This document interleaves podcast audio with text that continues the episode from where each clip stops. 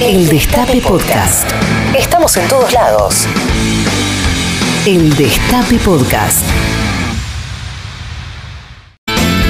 8 y 24, buen día, doctora Julia Estrada Rodríguez. Buen día, ¿cómo andan? ¿Todo bien? Muy bien. Bueno, me alegro mucho. ¿De qué vamos a hablar, Juli? Y vamos a comentar la presentación del presupuesto que hizo el ministro de Economía el día de ayer. Eh, bueno, con las pautas más importantes, que me parece que son la discusión que se viene de cara, diría, al debate legislativo que ya conocemos todos los años, pero también de cara a lo que terminará ocurriendo con el fondo, ¿no? Vieron que, eh, que la Argentina pueda definir su presupuesto también permite eh, una autonomía respecto de los condicionamientos que sabemos que siempre existen eh, y que ha habido cosas que no cambiaron en el mundo, entre otras cosas esa que hace el fondo con los países con quienes negocia. Sí. Bien, eh, para repasar algunas variables que me parece importante, gran parte de lo que se presentó en septiembre no se modificó. Digo, ha habido algunas cuestiones que empiezan a discutirse más en detalle, pero en general eh, se esperaba, digo, había un run run de parte de algunos diputados, también de parte de algunos medios respecto de cómo se modificaban algunas pautas, porque en los últimos dos meses, por ejemplo, se aceleró la inflación o mejoró quizás la pauta de crecimiento económico en relación al 2021. Martín Guzmán, de hecho, dijo ayer un crecimiento del 10 para este 2021. Ujú. Eh, entonces muchos esperaban que se actualicen algunas pautas. En general se mantiene todo muy parecido. Eh, digo, para repasar, un crecimiento al 2022 de 4%. Anoto al costado, al margen, Julia, un 4% que está asociado a la capacidad de dólares que podamos llegar a generar. Eh, lo digo porque eh, una- un crecimiento de ese nivel, luego un crecimiento importante, tal vez del 10% este año, te significa eh, dólares para importar, para importar para la industria. Claro. Situación que es la típica restricción externa que ha planteado Cristina el mismo viernes en la plaza, que eh, efectivamente te muestra que los dólares te, de los dólares te faltan, no significa que no los tengas, quizás están en algún lado en el exterior, pero no los tenés para el desarrollo productivo. Sí. Entonces, eso sí te puede condicionar el 4% que se prevé en el presupuesto. Ahora, para adelante el presupuesto plantea otros numeritos, para el 23, para el 24. Lo digo porque hay una discusión de la cuestión plurianual. Bueno, este presupuesto plantea qué va a pasar de acá al 24. Crecimiento en el 23 del 3%, crecimiento del 2% en el 24. Es decir, una especie de desaceleración del crecimiento, pero una un sostenimiento al fin y al cabo. Mm. Lo que sí, digamos, es interesante, eh, porque debería ocurrir, estaría bueno que ocurra, es que los motores del crecimiento van cambiando, pasan a ser eh, la inversión y las exportaciones para adelante. Obviamente, es una apuesta que uno siempre quiere hacer, que no dependa tanto del consumo. Yo siempre repito esto para que se para que quede claro, la economía tiene cuatro motores de distinto tamaño, ¿no? Pero en principio cuatro motores. El consumo público, el consumo privado, el consumo público sería la inversión pública, el gasto público. El consumo privado, que es el consumo de todos nosotros, las exportaciones eh, y el gasto, ¿bien? Entonces ahí lo que terminamos teniendo es eh, una composición eh, macroeconómica heterogénea. Fundamentalmente el consumo privado es el que ma- mayormente termina explicando eh, finalmente el crecimiento. Y una de las cosas que siempre han planteado, digamos, de la derecha, pero también desde la heterodoxia más eh, derechosa, es que la inversión tiene que tener una mayor participación. Algo que nosotros también decimos, pero que en general solemos decir, está bien como apuesta hacia adelante, mientras tanto el consumo privado es el que te explica el crecimiento, con lo cual seguía aumentando los salarios. Para adelante, Martín Guzmán eh, dice más, más inversión y más exportaciones. Muy bien, ojalá que eso pase. ¿no? Eh, Prat planteó lo mismo en el 16, no, no ocurrió decía que tenía que haber más inversión y más exportaciones. Bueno, eh, otra, otro dato importante que siempre ha sido objeto de debate, que la inflación se mantiene como, como meta en el 33% para el 2022. Eh, ese era el dato con el cual se, se especulaba, porque, porque dijo lo mismo el presupuesto hace dos meses y eh, la inflación se aceleró, particularmente en septiembre y en octubre. Bueno, evidentemente eh, hay que hacer un esfuerzo mayor para llegar al 33%. Eh, que el presupuesto funcione como meta de referencia eh, digamos, es el objetivo. Por eso uno quiere una, un valor que sea lo más cercano a la realidad posible, ¿no? Y después hay un descenso planteado, 25% al 2023, 20% al 2024. eh, es un descenso importante, ¿no? Importante, el que, el que propone el presupuesto. El dólar, eh, esto, es, esto es importante porque nosotros este año tuvimos una apreciación de la moneda del 15%, ¿no? Un tipo de cambio que en realidad se apreció 15%. Eso, yo vuelvo a repetir, igual nos pone en una situación de competitividad similar a eh, la etapa posterior a la devaluación de Prat-Gay, o sea, a enero 2016. Ahora, el ritmo de apreciación se reduce, o si se quiere, para decirlo al revés, se va a devaluar un poquito más en relación a los ritmos inflacionarios que ya va a haber. Eh, 2022 vamos a tener una apreciación del 4%, menos 2% en 2023 y menos 2% en 2024. O sea, tampoco va a haber mega devaluaciones, esto sí hay que decirlo, no va a existir eso, pero sí va a haber una aceleración del movimiento del tipo de cambio eh, que te permita mantener el tipo de cambio un poco más en línea con el movimiento de los precios. Bien. Esto también lo prevé el presupuesto. Sí empezamos a tener, y yo lo vengo planteando, un crecimiento de las importaciones bastante explosivo. Para el 2022 van a crecer 12,3% las importaciones, estamos hablando de gasto en dólares, y las exportaciones van a crecer 5,9%. O sea, empezás a tener esa brecha en el ritmo de crecimiento. Bien, van a un ritmo, digo, las importaciones yendo por el ascensor, las exportaciones yendo por la escalera. Bien, eso nos empieza a pasar eh, en un país que, que se empieza a desarrollar y que crece. Ahora, sí se prevé un superávit comercial que va a bajar hasta quedarse en 10 mil millones de dólares anuales en los próximos tres años. Bien, es un dato eh, a considerar por dos cosas. En primer lugar, porque hay una caída de los precios internacionales de los commodities eh, que le van a quitar ese plus que hoy tienen las expo, las exportaciones. No digo, la situación que hemos vivido se va a estabilizar y va a bajar eh, un poco en ese en ese valor. Y después, bueno, eh, tener mayor nivel de importaciones. Por eso el, superávit comercial no va a ser chico, 10 mil millones es un, es un dato interesante, pero bueno, se va a estabilizar en ese valor. Lo digo porque, a ver, eh, tenemos años en donde los vencimientos de deuda llegan a, no sé, 20 mil millones de dólares, cuando uno empieza a acumular pa- para adelante y hace el cálculo de el FMI a, a 10 años. Ah, llega, no sé, 2025, 2006, 20 mil millones de dólares llegas a tener de vencimientos.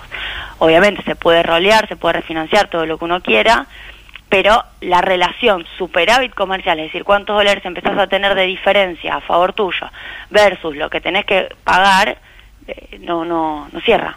Que es un dato que todos sabemos que es así, ¿no? Pero lo digo porque el presupuesto lo van a buscar al mensaje, te dice 10 mil millones de dólares de superávit comercial para adelante. Ujú. Eh, ¿Los estoy aburriendo? ¿O No, no, no, no, No. estoy, estoy, eh, escuchando porque es, es eh, complejo de entender. Sí, sí, sí, efectivamente. Ahora, así como te digo eso, se espera, por ejemplo, para adelante, para el 2023-2024, que lleguemos a exportar cerca de 100 mil millones de dólares. Eh, es, es algo interesante si Argentina logra eso, más allá del superávit. Olvidémonos, si Argentina hoy tiene un, un volumen de exportación más bajo, en torno a los 70 mil millones Sí. de dólares.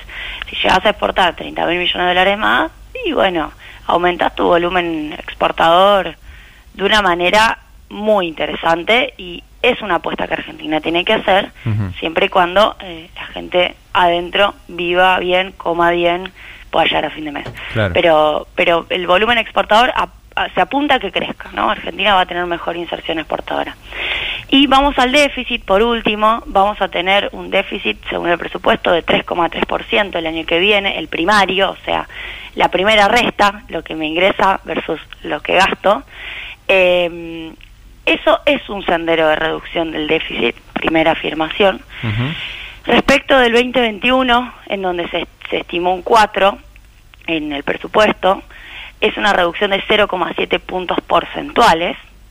Ahora, ¿qué pasa? Como el déficit primario del 2021 difícilmente se alcance, vamos, estamos en 4 según el presupuesto, pero en realidad estamos, eh, si no me equivoco, cerca del 3, 3, 4, 3, 5 Mm. tengo que chequear ahora los últimos datos, digo, estamos abajo de la eh, proyección de déficit que se esperaba, es decir, estamos gastando menos de lo que se esperaba, lo que efectivamente se discutió después de las pasos está ocurriendo. En realidad, en términos posta, no vamos a tener un déficit fiscal muchísimo más chico que el año este, el que viene, porque el déficit fiscal de este año ya es más chico que lo que se esperaba. ¿Se entiende lo que digo? Sí, sí. O sea, no hay una modificación tan brusca para adelante. Salvo que el plan para el año que viene sea sobrecumplir de nuevo las metas de déficit. Salvo que eso ocurra, como ocurrió este año, que ocurra también hacia adelante y así sucesivamente, o salvo que eh, haya algún tipo de discusión sobre este número por parte del fondo por parte, digamos que el 3,3 entre en la discusión, cosa que Yo entiendo que ese número igual ya está hablado con el fondo. desconozco, claro, yo desconozco hasta qué punto eso se está eh, modificando. Eh, pero entonces, digo, 3,3% y el financiero 4,9%. El financiero sabemos que incluye, luego del primario, lo que entra menos lo que sale, vos al financiero le agregas lo que tenés que eh, pagar por intereses porque te financiaste. Ahí lo que tenemos es fundamentalmente intereses eh, porque el Estado se financió en pesos, colocando en el, en el mercado. ¿Bien? Bien. Eh, sí, bueno, se, se estudia la convergencia fiscal hacia adelante que podría incluir en puntos porcentuales por año de reducción. Eh, eso sí, es un debate en este mismísimo momento. Ujú. Eh, que, que- la- y la discusión es cómo haces para llegar, más allá de para adelante, ¿no? ¿Cómo haces para llegar a un 0,7 de reducción eh, sin hacer eh, ajuste? Eh, ¿O cómo llegas a, a ir reduciendo, si quiere, el nivel de gasto sin hacer ajuste? Y bueno, y la discusión es corregir gastos como los famosos subsidios económicos, que son las famosas tarifas. La segmentación es uno de los ejes más importantes para el 2022, es decir, que haya reducción sin, sin que le aumente a los sectores populares la tarifa, sino que haya una, un aumento segmentado según ingresos. Y obviamente algún tipo de recaudación a sectores de mayor poder adquisitivo, que podría ser otra manera de recaudar más sin modificar eh, tu pauta de déficit. Bien. Sí se espera en la recaudación por impuestos, cuando uno mira el desagregado de todos, de ganancias bienes personales, IVA, eh, ganancia mínima presunta, derechos de importación, expo, tasa estadística, todos, hay un aumento de la, lo que se llamaría la presión tributaria de el 24,8% del PBI al 25,8% del PBI. O sea, aumenta un punto eh, el aumento de la variación de los impuestos sobre el producto. Bien, eso eh, sobre todo está explicando está explicado por ganancias bienes personales y por contribuciones patronales, lo cual digo está bien, no es que te lo explica el aumento del IVA. Claro, sí, sí, sí. O sea, van a, van a aumentar los impuestos a los más ricos, un poquito. Apenitas. Después Apenitas. uno puede discutir, eh, por otro lado, digo, si quiere hacer algo más bien extraordinario. Y para cerrar, digo, ¿dónde se gasta más? Y esto fue gran parte de la exposición de Martín Guzmán ayer. Va a aumentar el peso del gasto en infraestructura, eh, va a aumentar el peso del gasto en salud, digo, no les digo los valores para no aburrirlos, pero aumenta significativamente sobre el PBI, que no es lo mismo que sobre la recaudación. Siempre ustedes van a encontrar dos valores distintos. A algunos les gusta hacer el gasto de cada partida sobre la recaudación, que siempre te da incidencias mayores, y distinto es hacerlo sobre el PBI, que es el dato más, más interesante porque es sobre la torta, sobre lo Claro, que se genera, sobre cuánto lo gastas. Sobre el PBI a veces las variaciones son, las variaciones son chiquitas, por ejemplo, a ver, en infraestructura pasás de gastar en 2021 el 2,2% al 2,4% en 2022. Ahora, un 0,2% sobre el PBI es un dato, es un valor, aunque parezca poco, Sí. ¿bien? Bueno, inversión pública, ciencia e innovación y demás son las partidas que básicamente van aumentando. Subsidios, digo, pasa de 1,7% del PBI a 1,5% del PBI, es decir, baja ahí 0,2% y eso es lo que se eh, entiende que va a ser por segmentación. Bien. Eh, Julia, te saco un segundo del, del presupuesto. Hoy se va a conocer inflación. ¿Tenés algún número, alguna idea, alguna proyección? Bueno, lo que está dando el relevamiento de expectativas de mercado del Banco Central es un dato alto, como se viene viendo en septiembre y octubre. Mm. eh, es un dato elevado. También para diciembre, también para enero, también para febrero. El reglamento de expectativa de mercado del Banco Central, que son las privadas, está diciendo eso. Lo que yo sí te puedo decir, al margen de las consultoras, es que tuvimos una suba importante, por ejemplo, en el precio de la carne. Sí. Dio 10% el IPCBA del índice de producción de carne vacuna, ¿no? que es el sector, 10% para el mes de noviembre. una suba sumamente importante, la hemos adelantado, hemos comentado que eh, tenemos una situación con el aumento en Liniers, que el aumento en Liniers generó una reacción de, en carnicerías en donde se actualizó el precio Sí. de O los sea que eso es- cortes ese- y la carne es- incide. Claro, la eso te iba a preguntar. O sea, y ese 10% de, de aumento en la carne puede empujar para arriba el número de inflación. Y sí, porque incide entre el 9 y el 13%. Digo, lo digo así porque hay canastas en donde juega un poco más, canastas en donde juega un poco menos. Tenemos por regiones nosotros en el INDEC. Eh, pero, pero junto con eso hay actualización de otros precios de los alimentos, lo cual significa que tenemos que avanzar todavía más fuertemente con una política de control de precios y, y mayor firmeza en ese aspecto, considerando que eh, las principales variables macro siguieron de la misma manera que como las venimos comentando. Bien. Bueno, tendremos el número Esperemos hoy. el dato. Lo charlamos mañana o el jueves. Dale. Dale. Bueno, Juli, beso grande. Beso. Julia Estrada, en Habrá Consecuencias. Reviví los mejores momentos de la radio. El Destape Podcast.